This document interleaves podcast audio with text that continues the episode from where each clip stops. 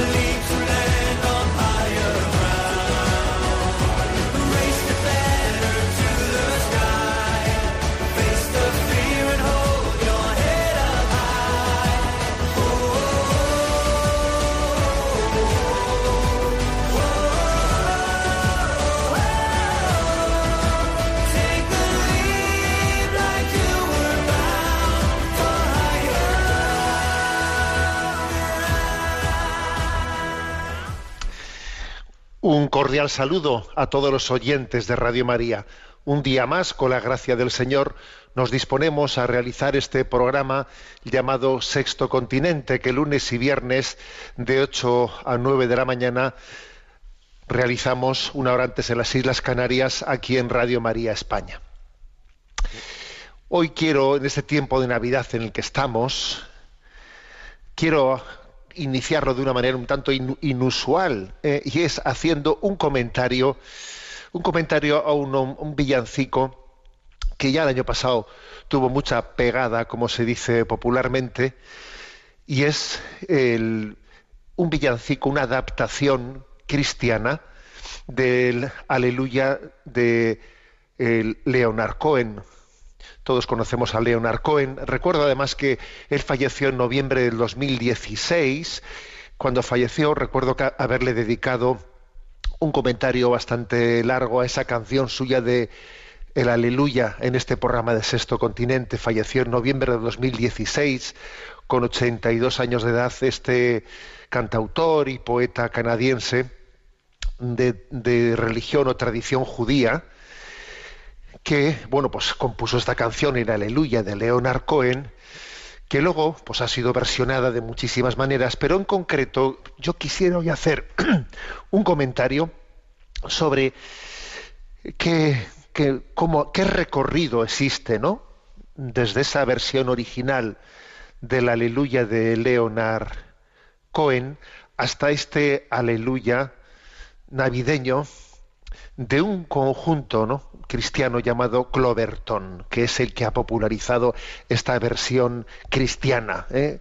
Cloverton, bueno, pues es una es una banda de Kansas eh, cristiana de música contemporánea y de adoración cristiana que, que ha tenido pues la gran intuición ¿no? de hacer esta, esta letra y me vais a permitir una un comentario que, creo que, que nos permite entender lo que es la novedad de Jesucristo. Caer en cuenta de lo que es el don de Jesucristo que recibimos en, en la Navidad, ¿eh? que creo que es algo maravilloso, a lo cual muchas veces no estamos su- suficiente, suficientemente acostumbrados. Bien, el aleluya de Leonard Cohen. El aleluya de Leonard Cohen tenía eh, su inspiración, su punto de partida, de reflexión en la figura del rey David. El rey David era para los judíos pues la cumbre la cumbre de la expectativa judía mesiánica. Después de que el pueblo de Israel había sido liber- liberado de la esclavitud de Egipto, que había llegado a la tierra prometida, fue David, ¿eh? el rey elegido por el profeta, por el profeta Natán, al que Dios le entregó, a que le entregó sus enemigos y que puso la paz y que comenzó propiamente a establecer la nación, la nación judía. Pero cuando parecía que la prosperidad había llegado, héteme aquí, que el mayor enemigo no estaba fuera, el mayor enemigo está dentro de cada uno de nosotros. Y entonces David tiene la gran contradicción de que el peor enemigo lo tiene dentro de sí mismo y es su debilidad y es su pecado. Y entonces comete ese terrible, ese terrible crimen, ¿no? De matar al general Urias para quedarse con su mujer. Qué contradicción, ¿no? Que un hombre de fe, que un hombre que había sido bendecido por Dios, ¿no? Sea capaz de, de cometer tal crimen. Qué decepción consigo mismo, ¿no? Y, cómo ha acontecido tal cosa. Es que quizás no ha conocido, no ha conocido suficientemente el don de Dios. Quizás ese sea el problema, ¿no? Y entonces él se siente impotente, siente la impotencia de decir hice lo posible pero me salió mal, ¿no? Y entonces canto un canto de aleluya que en el fondo es un canto de, esperar más allá de este pequeño desastre o de este gran desastre que es la vida. Esa es básicamente es la letra eh, de, la aleluya de Leonard Cohen. Os la voy a os la voy a leer, ¿no? Dice he oído que existe un acorde secreto que David solía tocar y que agradaba al Señor, pero tú realmente no le das mucha importancia a la música, ¿verdad? Era algo así como la cuarta, la quinta, cae la menor, sube la mayor. El rey confundido, componiendo una aleluya. Tu fe era fuerte, pero necesitabas una prueba. La viste bañarse en el tejado. Su belleza y el brillo de la luna te superaron te ató a la silla de su cocina, rompió tu trono y cortó tu pelo, y de tus labios arrancó una aleluya. Dices que tomé su nombre en vano, no conozco siquiera su nombre, pero si lo hice, bueno, realmente, ¿qué significa para ti? Hay un resplandor de luz en cada palabra, no importa lo que hayas oído, la sagrada o la rota, aleluya. Hice lo mejor posible, no fue mucho, no podía sentir, así que intenté tocar. Dije la verdad, no te tomé el pelo y aún así todo salió mal. Permaneceré ante la oración del Señor, sin nada en mi lengua más que la aleluya. Bueno, creo que es un, es un canto, una expresión cantada por, eh, por la, desde la tradición judía moderna, ¿no? Desde la tradición judía moderna en la que el sufrimiento de la propia contradicción, del propio fracaso, se queda abierto. Dice, permaneceré, permaneceré ante la oración, permaneceré en oración, cantaré el aleluya. ¿no? Bueno, pues me parece que este conjunto cristiano, Cloverton, de Kansas, ha tenido una intuición muy grande al ponerle una letra cristiana al entender que este sufrimiento de David, expresión del sufrimiento de quien ve que, sus ideales se pueden caer y hacerse añicos completamente, pero por el propio pecado, por el propio pecado, porque el mayor enemigo, insisto, lo tenemos dentro, no lo tenemos fuera, la respuesta está en Jesús. La respuesta está en Jesús que nos, que nos, nos hace nuevos, ¿no? Y entonces fijaros a dónde llega esta letra, esta letra maravillosa del, del, villancico de Cloverton, ¿no? Interpretación de la Aleluya. Dice, hoy había escuchado acerca de este bebé que vino a la tierra para traernos gozo. Y por eso quiero cantarte esta canción, porque sus acordes suenan así. Cuanto más cayó el hombre, más alto fue elevado, levantado, y con cada aliento estoy cantando aleluya. Una pareja llegó a Belén esperando un bebé. Buscaron lugar en el mesón porque tú venías pronto, pero no había lugar para ellos, así que llenaron de paja un pesebre. El ungido de Dios había nacido, oh aleluya. Los pastores dejaron sus rebaños para ver a este bebé envuelto en luz. Un ejército de ángeles te siguió hacia ti. Y todo lo que dijeron los ángeles fue, lo encontrasteis acostado en un pesebre, Emmanuel y Salvador, aleluya. Una estrella brilló en el este, tres sabios caminaron hacia Belén. Durante un largo viaje hacia ti, al lugar en el que tú estabas, su oro, incienso y mirra te entregaron y gritaron, aleluya. Y escuchad ahora esto. Yo sé que tú viniste para salvarme. Este bebé creció para ser el hombre que un día moriría por ti y por mí. Mis pecados recibiste por medio de los clavos, y esta cruz también fue mi cruz, y en cada aliento que exhalabas decías aleluya.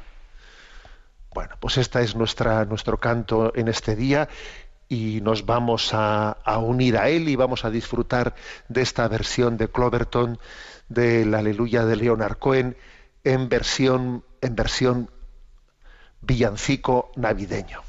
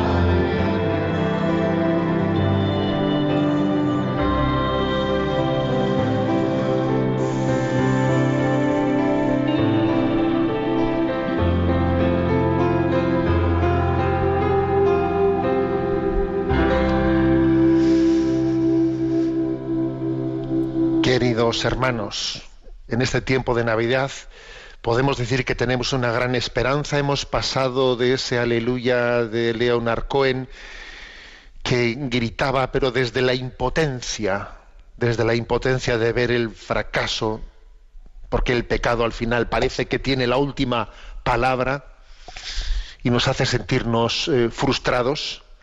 Y sin embargo pasamos a ese aleluya convertido en villancico que nos da la esperanza de decir, nosotros no somos nada sin la gracia, pero es que este niño que nace es la gracia. Y el mayor milagro de este niño es que podemos nacer con él de nuevo, podemos nacer con él, podemos participar de su santidad. Eso sí que es un milagro, que nuestra carne pecadora pueda participar de su santidad que nosotros que estamos atados a nuestras esclavitudes, a nuestros hábitos, que parece que no hay quien nos arranque de ellos, ni, con agua hirviendo, ¿no? Bueno, pues venga un niño lleno de la gracia y, y de repente, como don suyo, ¿no? De repente nos, nos santifique. Bueno, esta es la gran esperanza. Esa frustración de ver que no, que no avanzamos, que el mayor enemigo lo tengo dentro de mí mismo, se convierte en un gran regalo. ¿Y cuál es el gran regalo de la Epifanía para la que nos preparamos? El regalo de la Epifanía es que Dios no solo nos da su ley, nos da su gracia. Y esa gracia es Jesús y nos va a hacer santos, nos quiere hacer santos. Si Dios quiere santificarnos y Dios puede santificarnos, a ver, va a ser que sí si quiere y puede y es Dios, obviamente va a ser que sí, ¿no? Va a hacer esa gracia, ese milagro de santificación. Por eso os animo a todos a prepararnos a esa, gran fiesta de la Epifanía, ¿no? Pidiéndole a Dios qué, le vamos a pedir, qué don le pedimos, ¿no? Pues en la Epifanía seamos generosos pidiendo, pidiendo un regalo, pidiendo un don, pidamos el don de la santidad, ¿eh? que se nos da en Jesucristo. Vamos adelante con este programa de Sexto Continente, ¿eh? programa que, como sabéis, pues tiene su interacción con los que sois usuarios en redes sociales, con los que sois usuarios tanto de Instagram como de Twitter, a través de la cuenta arroba obispo munilla, con los que sois usuarios de Facebook, a través del muro que lleva mi nombre personal de José Ignacio Munilla. Recuerdo que existe ¿no? pues una página web multimedia www.enticonfio.org, donde tenéis entrelazados todos los materiales de evangelización que vamos eh, generando. Bueno, y hoy concluimos la presentación del programa, perdón, del programa, del documento Sembradores de Esperanza. Es un documento de la Conferencia Episcopal que tiene como subtítulo Acoger, proteger y acompañar en la etapa final de esta vida. Eh, documento que bueno pues que quiere decir una palabra ante ante el hecho de, que, de, que, nuestra sociedad manifiesta de una manera evidente el su desnortamiento a la hora de cómo acompañar en la última hora de la vida. Y la prueba es que tenemos en ciernes la aprobación en el Parlamento español, eh, casi de una manera ya anunciada, eh, con bombo y platillo, la aprobación de una ley de eutanasia y es no sabemos qué hacer con la enfermedad, no sabemos qué hacer con la proximidad de la muerte, es algo que, que no sabemos gestionarlo y entonces eh, esta sociedad se le ocurre, se le ocurre, ¿no? Fijaros bien, no sabiendo cómo acometer un, pro, un problema, bueno, un problema, un reto, pues el decir que, que alguien nos lo quite de encima, ¿no? Y viene una ley de eutanasia disfrazada de libertad, queriendo eliminar a las personas para así quitarse el problema. Por eso fijaros qué importancia ¿no? tiene este documento Sembradores, Sembradores de Esperanza. Y entonces, bueno, pues vamos a decir que hemos, hemos dedicado eh, diversos, diversos programas a, explicitarlo. Hoy va a ser el sexto y último. ¿eh? Lo hemos dividido en seis intervenciones. Lo tenéis en los programas anteriores de Sexto Continente, quien quiera escucharlos. Y el último mm, hace referencia a la experiencia de fe, a la propuesta cristiana. Obviamente el documento ha sido escrito también desde unos parámetros éticos para que pueda ser también leído por personas que, que quizás, ¿no? sin ser de, de confesión explícitamente católica, buscan también una orientación ética que sea trasladable al conjunto de la sociedad. Bien, pero, pero es obvio que un documento episcopal tenía también que referirse de una manera más específica, ¿no? Pues a, la visión sobrenatural cristiana. Y eso es lo que hace el último capítulo que hoy nos disponemos a desarrollar, ¿no? La experiencia de fe y la propuesta cristiana, así se titula este capítulo. Bueno, ¿qué es lo que recuerda? Mm, recuerda algo muy interesante, ¿no? Y que es que después de haber hablado, después de haber hablado en parámetros éticos que, que, como digo, ¿no? son perfectamente asumibles pues, por, por creyentes de otras religiones y por aquellos que creen en una ley, una ley natural, ¿no? y buscan un, eh, pues un bien común para la sociedad, en este momento hay que decir que hay un plus, ¿no? Un plus. Cuando decimos la vida es sagrada, se puede, se puede utilizar ese término de la vida sagrada en un sentido más metafórico, que es como decir, no, la vida, a ver, es un pues es lo más importante que tenemos, ¿no? En la existencia. O también se puede entender el término sagrado en el sentido literal, literal del término, ¿no? O sea, hay una sacralidad en la vida, eh, en la medida en que estamos creados a imagen y semejanza de Dios. Y en la medida que estamos redimidos por el Hijo de Dios, por Jesucristo. Es decir, que cuando nos encontramos ante un enfermo y un enfermo terminal, estamos ante alguien que aunque le veamos en decrepitud, esta persona que está en decrepitud ante ti, ante tus ojos, esta persona está creada imagen y semejanza de Dios y ha sido redimida por Jesucristo. O sea que la fe cristiana eh, dignifica el, valor, ¿eh? el valor de la vida de una manera impresionante, ¿no? Este ha sido redimido por el Hijo de Dios. Y, y al mismo tiempo, que la fe cristiana, ¿no? Pues eh, mm, pone en valor, ¿no? El don de la vida en su fase temporal, pero la paradoja está que al mismo tiempo nos recuerda que es relativo esta, esta fase temporal de la vida. Es relativa. ¿eh? ¿Por qué? Porque hay una llamada sobrenatural a que la vida sea vida eterna. Entonces, la vida terrena tiene un carácter relativo. Es sagrada, fíjate, es sagrada, pero al mismo tiempo es relativo. No es la última palabra, es la penúltima palabra. La última la va a tener la vida eterna, ¿no? Entonces, fíjate, ¿eh? la, visión cristiana dignifica dignifica a, este, esta persona eh, que tú la ves decrépita, que la ves, eh, que, uno dice, ¿qué dignidad tiene? La dignifica al máximo, pero al mismo tiempo también nos ayuda a relativizar este momento y a darnos cuenta de que hay otro, otro bien superior para el cual nos estamos preparando. ¿no? Bien, esta es una visión muy importante, muy importante, ¿no? Entonces, ¿de qué manera ayuda, ayuda la fe a encontrar un sentido a la vida, ¿no?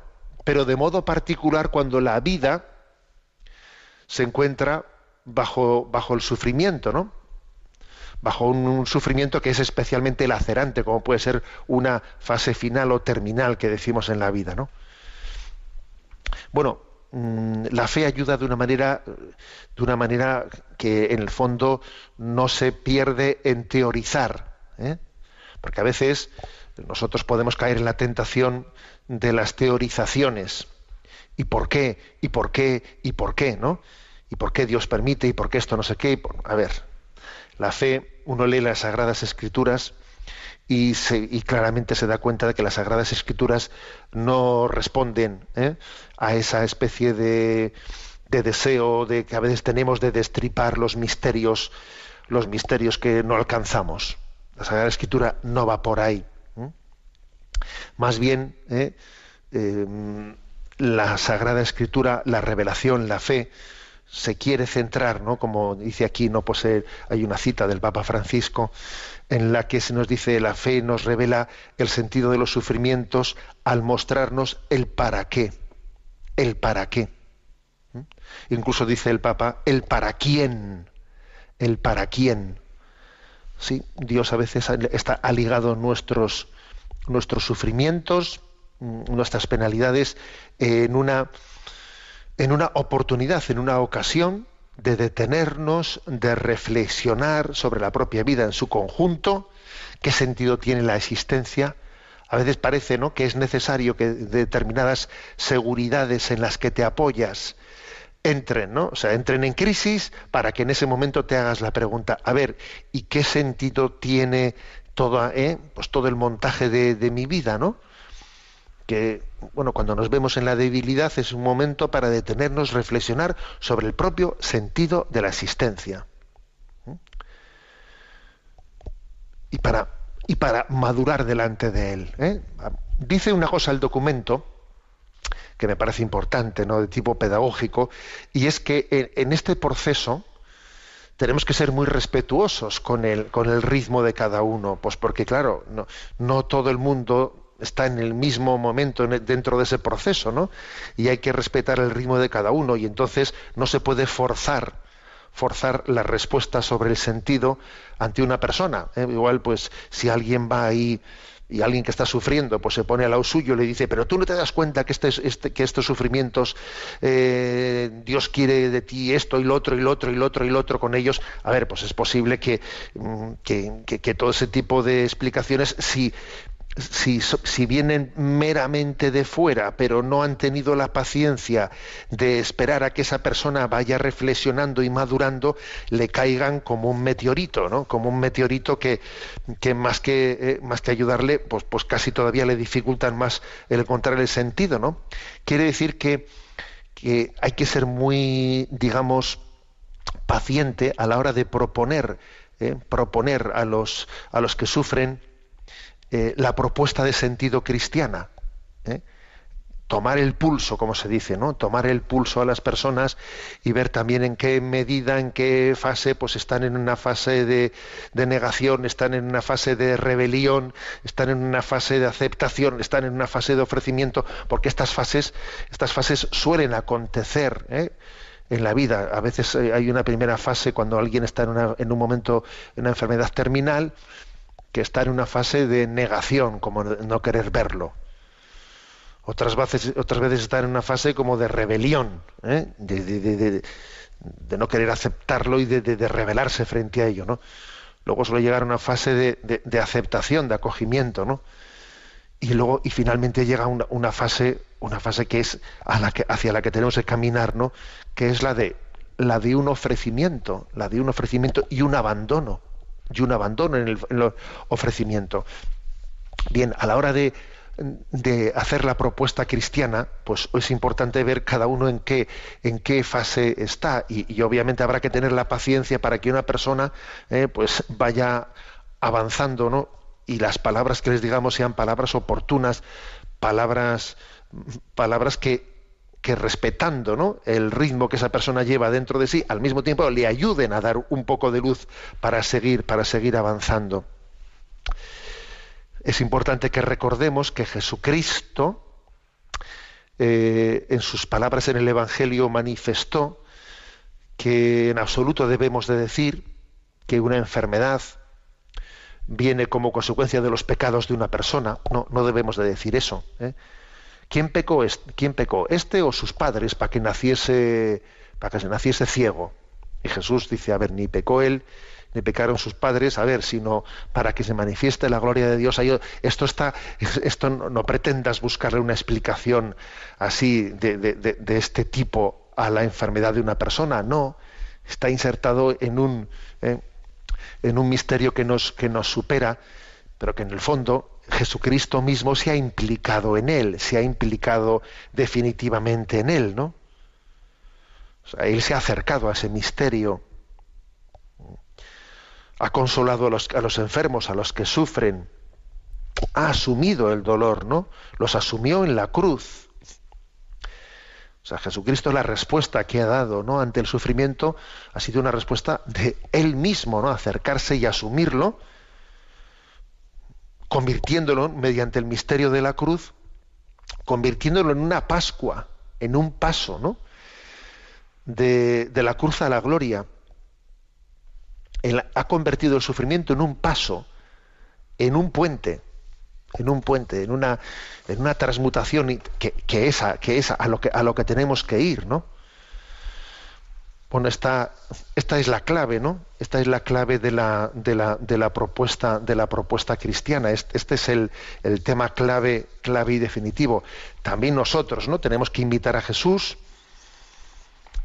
que, que en su estilo, más que decir muchas palabras, lo que hizo fue acercarse y asumir el sufrimiento de los que sufren, ¿no? También nosotros, imitándole a Jesús, lo que tenemos que hacer es acercarnos al que sufre y compartir su sufrimiento, convirtiéndolo en fuente de amor. ¿eh? Porque Jesús, fija- fijaros bien, convirtió el sufrimiento en fuente de amor. Y es, es lo que eh, es lo que tenemos que nosotros que, que asumir, el estilo de Jesús de cómo acercarse al sufrimiento. Eh, el sufrir, el, lu- el lugar del sufrimiento es un lugar sagrado en el que nos tenemos que descalzar, en el que tenemos que entender que Dios nos da en ello una oportunidad para amar, para amar al que sufre, para superar el propio egoísmo, para relativizar muchas, muchas cosas, ¿eh? para hacer de ese lugar un lugar de donación de la vida. ¿eh? San Juan Pablo II, en el año 1984, escribió una carta apostólica, Salvifici Doloris. Fijaros, es sobre el dolor, sobre el dolor salvífico o salvador, ¿no? Una carta específicamente sobre esta cuestión, ¿eh? digamos sobre la espiritualidad de- del dolor, ¿eh? del dolor visto desde la perspectiva salvífica cristiana. Salvifici Doloris, quien quiera leerlo, es del año 1984, lo encontrará fácilmente en la red, ¿no? Nos habla del amor de Cristo que vence al sufrimiento. O sea, solamente es el amor el que puede vencer al sufrimiento.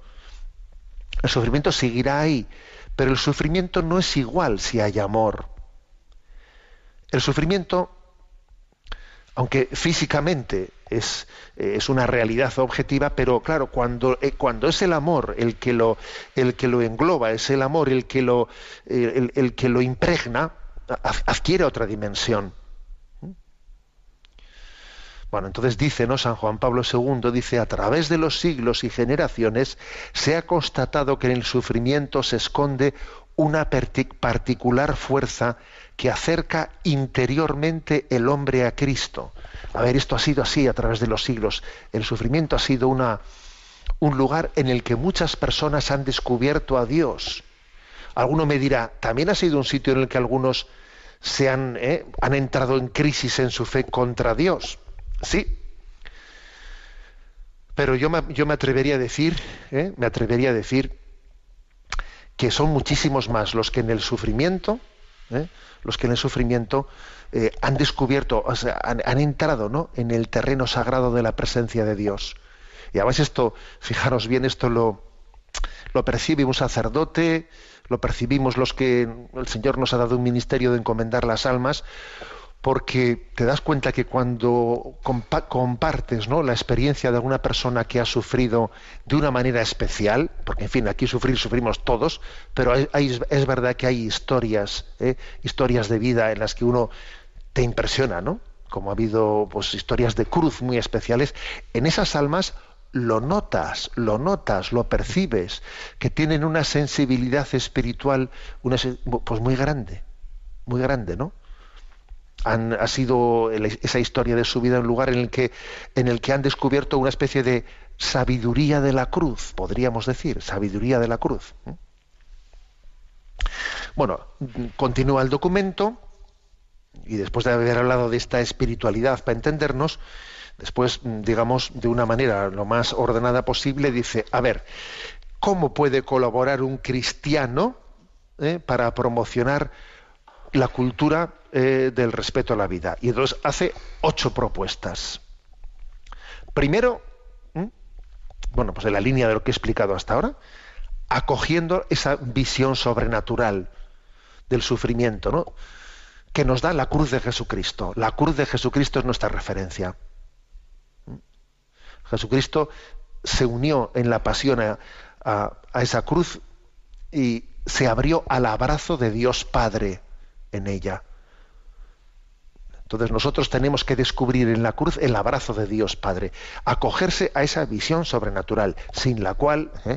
obviamente, pues claro, ¿eh? las crisis, las crisis, porque claro, si no hay sentido, si no hay sentido, el sufrimiento es especialmente destructivo.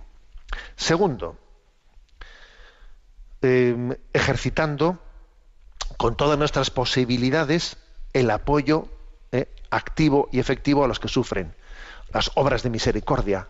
¿eh? O sea, no solamente es una espiritualidad que busca el sentido al sufrimiento. A ver, es que eh, se trata de una oportunidad para salir de nosotros mismos y acogernos ¿no? en, o sea, entregarnos plenamente nuestro tiempo, nuestros recursos, cómo puedo acercarme a aliviar, aliviar el sufrimiento, ¿no?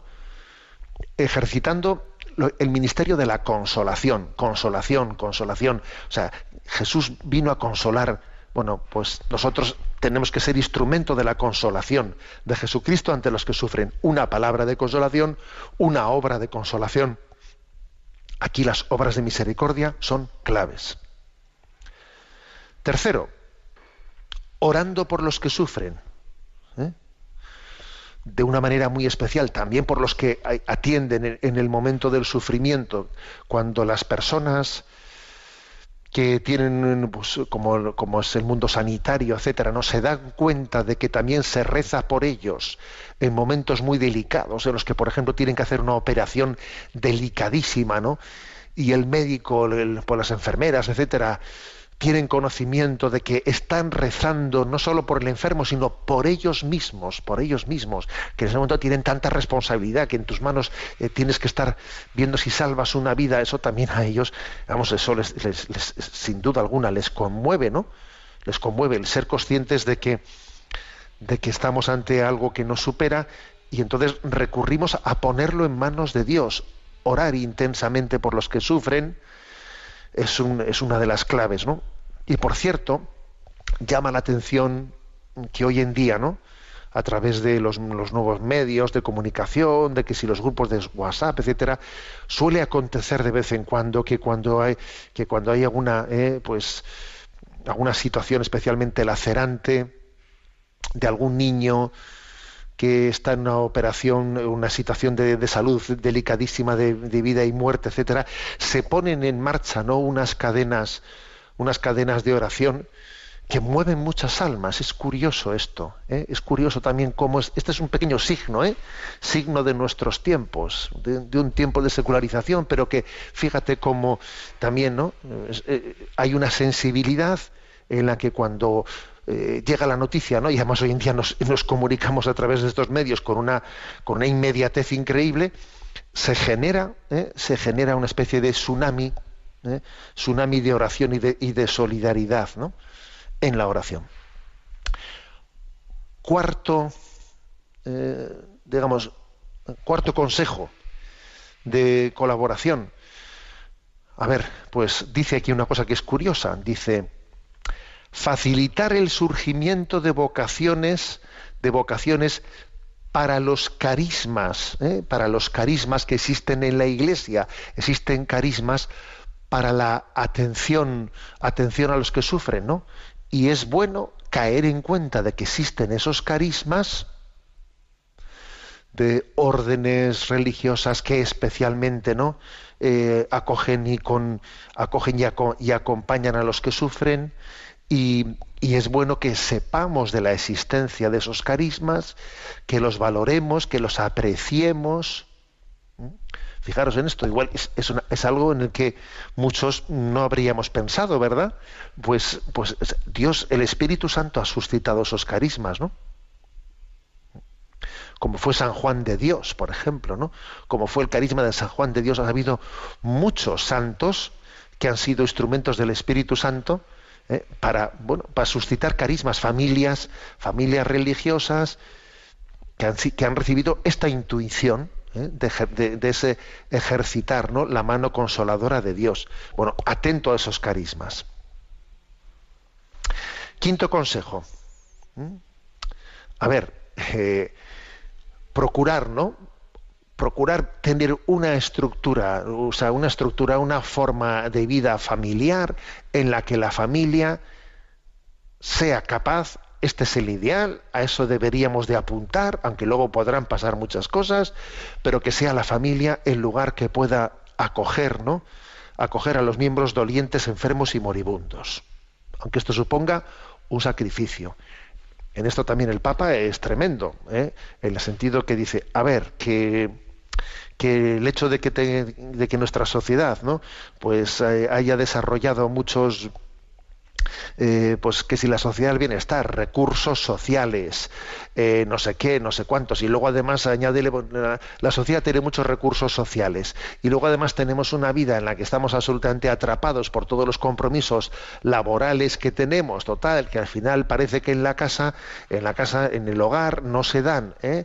no se dan eh, los recursos o no se dan las condiciones necesarias para que sea el lugar más adecuado para cuidarle a alguien que está en la etapa, en la etapa última de su vida.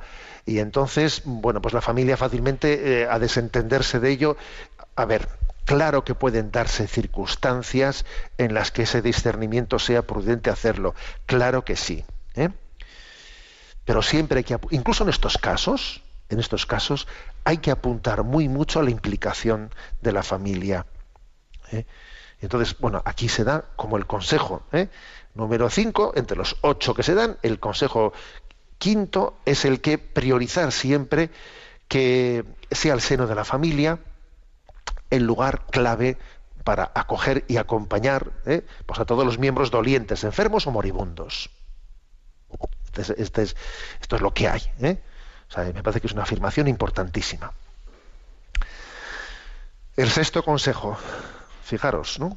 Que también os- os- o quizás alguno nos pueda sorprender, hacernos presentes en los medios de comunicación también, sociales y otros foros que tienen influencia en la opinión pública, para, para también extender esta manera de pensar.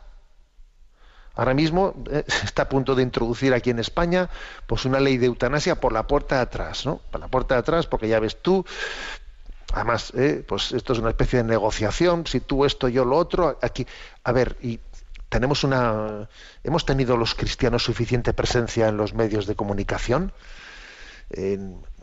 pues, por ejemplo, nuestra presencia en eh, que si las cartas al director del periódico, que si eh, cada uno tiene que ver ¿no? en su entorno qué tipo de formas de presencia, de influencias, pues podemos, podemos llegar a tener, ¿no? Las nuevas tecnologías nos permiten también eh, tener una eh, pues, pues una incidencia a quien a quien eso es una de las cosas buenas eh, de las nuevas tecnologías que cuando los grandes más media silencian determinadas cosas, bueno, pues las nuevas tecnologías permiten, permiten decir y, e insistir y proponer y, y- y contraponer, etcétera, ¿no?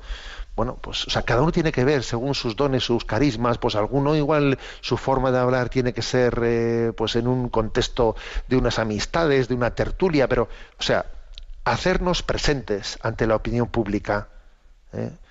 No podemos, no podemos callar lo que es el valor y la dignidad de la vida mientras que en una nación se aprueba la eutanasia. ¿Te das tú cuenta lo que es que de repente de la noche a la mañana aquí se, eh, se legalice, se haya legalizado el que esta especie de pinza de la desesperanza, pinza de la desesperanza que es el aborto y la eutanasia?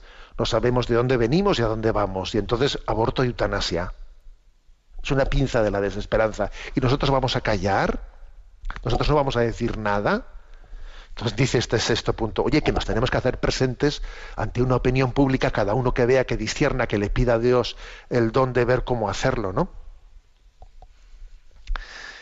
Séptimo lugar, ¿eh? séptimo lugar de qué hacer, qué, puede hacer un cristiano. Dice, oye, tomar parte en las instituciones políticas y públicas, o sea, actuar, actuar en la vida, en la vida política de una manera más activa, más activa, ¿no? Que es que habrá que, habrá que ser más activos actuando, o sea, hay un compromiso político, un compromiso político que ante este, esta ley de la eutanasia, qué posicionamiento tienen este partido y el otro y el otro, yo tendré que tener conciencia de ello y discernir de qué manera puedo participar o tengo que oponerme y por último, ¿no? Son ocho consejos. El ocho, el número octavo es promover, promover, ¿no? Una concepción humanitaria de la medicina. De la medicina sanitaria, ¿no? Mm, centrada en la promoción de la dignidad de las personas. O sea, que, que- que nosotros no, eh, no- no busquemos únicamente, ¿no? cuando nos acerquemos al mundo sanitario o cuando trabajemos en el mundo sanitario, no busquemos meramente una medicina, quién me da este producto. No, estoy buscando una, un cuidado de la dignidad integral de la persona que exijamos eso, que cuidemos eso, ¿no? O sea, esto no es un sitio en el que me dan pastillas, perdón, no. Es un lugar en el que tengo un encuentro personal, en el que yo espero, ¿no? Espero del servicio sanitario, espero del mundo sanitario, un lugar de encuentro en el que se dignifique las personas. Es, muy importante este aspecto. Bueno, y dicho esto, eh, obviamente, ¿no? Dicho esto, pues bueno, pues este, este documento cuya presentación estamos concluyendo, concluye con una palabra sobre el sacramento de la unción de los enfermos, que es un don particular del Espíritu Santo, ¿no? Un don particular del Espíritu Santo que nos da la gracia de la fortaleza, paz, consuelo, esperanza para vencer en ese combate, porque es verdad que, ¿eh? que en los últimos mo- momentos, años, meses, lo que sea, ¿no? de nuestra vida, hay un combate, hay un combate en el que el maligno se quiere servir del estado de fragilidad, ¿no? Y en ese combate, el sacramento de la unción de los enfermos nos quiere robustecer frente a la angustia de la muerte, nos quiere consolar con la fortaleza de la esperanza. Entonces es un, sacramento de fortalecimiento, además de que también nos concede el perdón de los pecados. ¿eh? Cuando uno puede, está en condiciones de poder confesarse, debe de confesarse, obviamente, ¿no? Antes de recibir el sacramento de la unción. Eh, pero mm, puede ser reiterado también este sacramento en la, en la medida en que haya habido un tipo de agravamientos, otras circunstancias. Unido especialmente al viático, tiene una fuerza muy especial. Bueno, el documento ha dejado, como veis, para el final el hablar del sacramento de la unción de los enfermos, que es un gran escudo, un gran escudo protector, ¿no? Junto con la Eucaristía para ese, para ese momento. Y sabéis lo que os digo, que yo me quedo eh, como culminación de la presentación de este documento, ¿no? Sembradores de esperanza. Me quedo con un dato, un dato, y es que dice, ¿no? Que en la antigüedad cristiana, ¿eh? en, la antigüedad cristiana se introdujo la costumbre de que qué día se celebra, para entendernos, la, la conmemoración de los santos. ¿Qué día se celebra? Pues fíjate, se celebra el día que murieron y se le llama dies natalis, día de su nacimiento. Entonces, cuando nosotros celebramos, pues yo qué sé, ¿no? San Ignacio de Loyola, 31 de julio, o 1 de octubre, Santa Teresita, dice, ese es el día en que murió. Y se le llama dies natalis. O sea que nuestro cumpleaños, nuestro cumpleaños será el día de nuestra muerte, el día que vayamos al cielo. Tú fíjate, tú ahora estás celebrando el cumpleaños del día que naciste. Eso va a cambiar, ¿sabes? Eso va a cambiar. Tu cumpleaños y el mío lo celebraremos dentro de poco, cuando Dios quiera, el día de nuestra muerte. Ese será, el- ese será nuestro cumpleaños en adelante. Será nuestro dies natalis. Y tener esto en cuenta es muy importante, ¿sabes? porque te pone las cosas en su lugar, ¿no? Entonces me parece que en este momento de crisis, ¿no? En este momento en que España aquí eh, configura un gobierno de vete tú, vete tú a saber cómo, de qué manera, y de repente en ese gobierno que se configura se mete una ley de eutanasia, así como que no dice nada, ¿sabes? ¿No? Pues nosotros decimos sembradores de esperanza, acoger, proteger y acompañar en la etapa final de esta, de esta vida. Bueno, tenemos nuestro rincón del DOCAT. ¿eh? Vamos a ver, el rincón del DOCAT dice lo siguiente. Es el punto 172. ¿Existe un modelo económico cristiano? Y responde, no. La Iglesia debe difundir el Evangelio y no involucrarse en la competencia entre modelos económicos y soluciones técnicas. La llamada de la Iglesia a que la economía sirva al hombre y al bien común es una ex- exigencia de la razón derivada de la dignidad humana. Bueno, a ver, mm, quiere decir, ¿eh? o sea, después, después de haber hablado los puntos anteriores, el por qué no, pues eh, la Iglesia acepta el sistema colectivista comunista, por qué no la Iglesia acepta ese capitalismo salvaje, etcétera, ¿no? Entonces dice, bueno, bueno, entonces existe una tercera vía, un modelo económico cristiano, ¿existe eso? Pues no, eso no es así. No. ¿Por qué? Porque existe una autonomía en el orden temporal y a la Iglesia no le compete, no le corresponde ser ella técnica en economía y decir ella, eh, pues, qué tipo de, a ver, de legislación, no sé qué, laboral tiene que hacerse y qué tipo de, a ver, el tipo, los tipos fiscales, los tipos fiscales tienen que ser estos, estos y los otros. Oye, eh, ahí tendrá que haber una autonomía del orden temporal, ¿no? No va a ser la Iglesia, no va a ser la Iglesia la que esté ella entrando en cuestiones técnicas. A ver, a la Iglesia le tocará afirmar los grandes principios que tienen que ser inspiradores, ¿no? Es como cuando en una autopista, una autopista tiene eh, es amplia, tiene muchos arcenes, muchos, muchos carriles, perdón, ¿no? Tiene muchos carriles y digamos que la doctrina social de la Iglesia lo que hace será un poco marcar los arcenes de la derecha y eh, de la izquierda, pero claro, entre esos dos arcenes hay muchos carriles. ¿eh? Y la doctrina social de la Iglesia lo que nos, nos subrayará será cómo no salirse por un arcén o no salirse por el otro, respetando los principios básicos. Pero habrá una autonomía en la que los propios cristianos, inspirados ¿no? desde esa doctrina social, tendrán, tendrán que, bueno, pues, pues que hacer sus, sus- apuestas y hay una, y hay, digamos, una ¿eh? legítima pluralidad en la configuración ¿eh? de- del modelo económico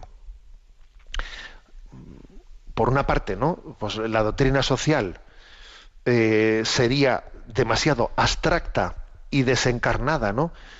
Si se limitase meramente a, eh, hablar de principios abstractos, ¿no? Principios teóricos, pero no iluminase las cosas concretas, y existe también lo que se llama, pues, ¿no? Pues las, las denuncias proféticas, y la doctrina social de la Iglesia realiza también denuncias proféticas, ¿no? Y por ejemplo, pues he puesto yo así los dos casos más obvios, ¿no?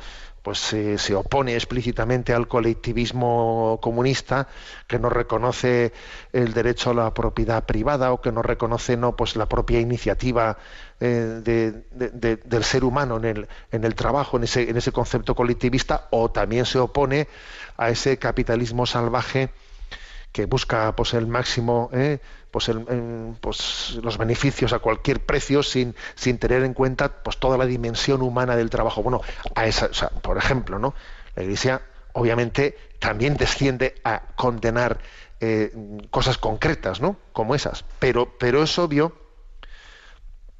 que no tiene que tomar parte en lo discutible hay cosas discutibles eh, en las que no, no debemos de tomar partido la Iglesia no debe tomar partido porque eso sería entonces pues un clericalismo indebido, porque, porque decimos una y otra vez y luego tenemos que ser coherentes con lo que decimos, bueno, pues que el laicado, el laicado tiene ¿no? pues una vocación eh, desde, desde la autonomía del orden temporal, etcétera, a, a trasladar, ¿no? Pues en el en nuestro mundo esos principios encarnándolos pues también se- según sensibilidades según aciertos no y, y hay, y hay- de ahí la importancia fijaros no de que te- estemos inspirados por la doctrina social de la iglesia que esa doctrina social de la iglesia sea inspiradora y que al mismo tiempo luego, oye, pues que, que uno discierna, ¿no? Si sus sensibilidades políticas, etcétera, son las adecuadas, no son las adecuadas. Por eso es importante no tener apegos ideológicos, tener libertad de corazón, ir viendo, pues mira, esto, esto yo pensaba que era así, pero voy viendo con el paso del tiempo, o sea, tener libertad de corazón, libertad de apegos ideológicos, para ir viendo de que las realizaciones temporales se vayan adecuando cada vez más y más a los principios inspiradores, y no, y no al revés, claro. ¿eh? Bueno, tenemos el tiempo concluido. La campaña de Radio María eh, sigue adelante. Os animo ¿no? a que seamos generosos. Los Reyes Magos se acercan y me han dicho por ahí que también le traen regalos a Radio María. Pues bendito sea Dios, ¿no? Bendita esa generosidad de Mel- Melchor, Gaspar y Baltasar, que también se acuerdan, ¿eh? se acuerdan de Radio María. Gracias por la generosidad a estos tres magos de Oriente. La bendición de Dios Todopoderoso, Padre, Hijo y Espíritu Santo descienda sobre vosotros. Alabado sea Jesucristo.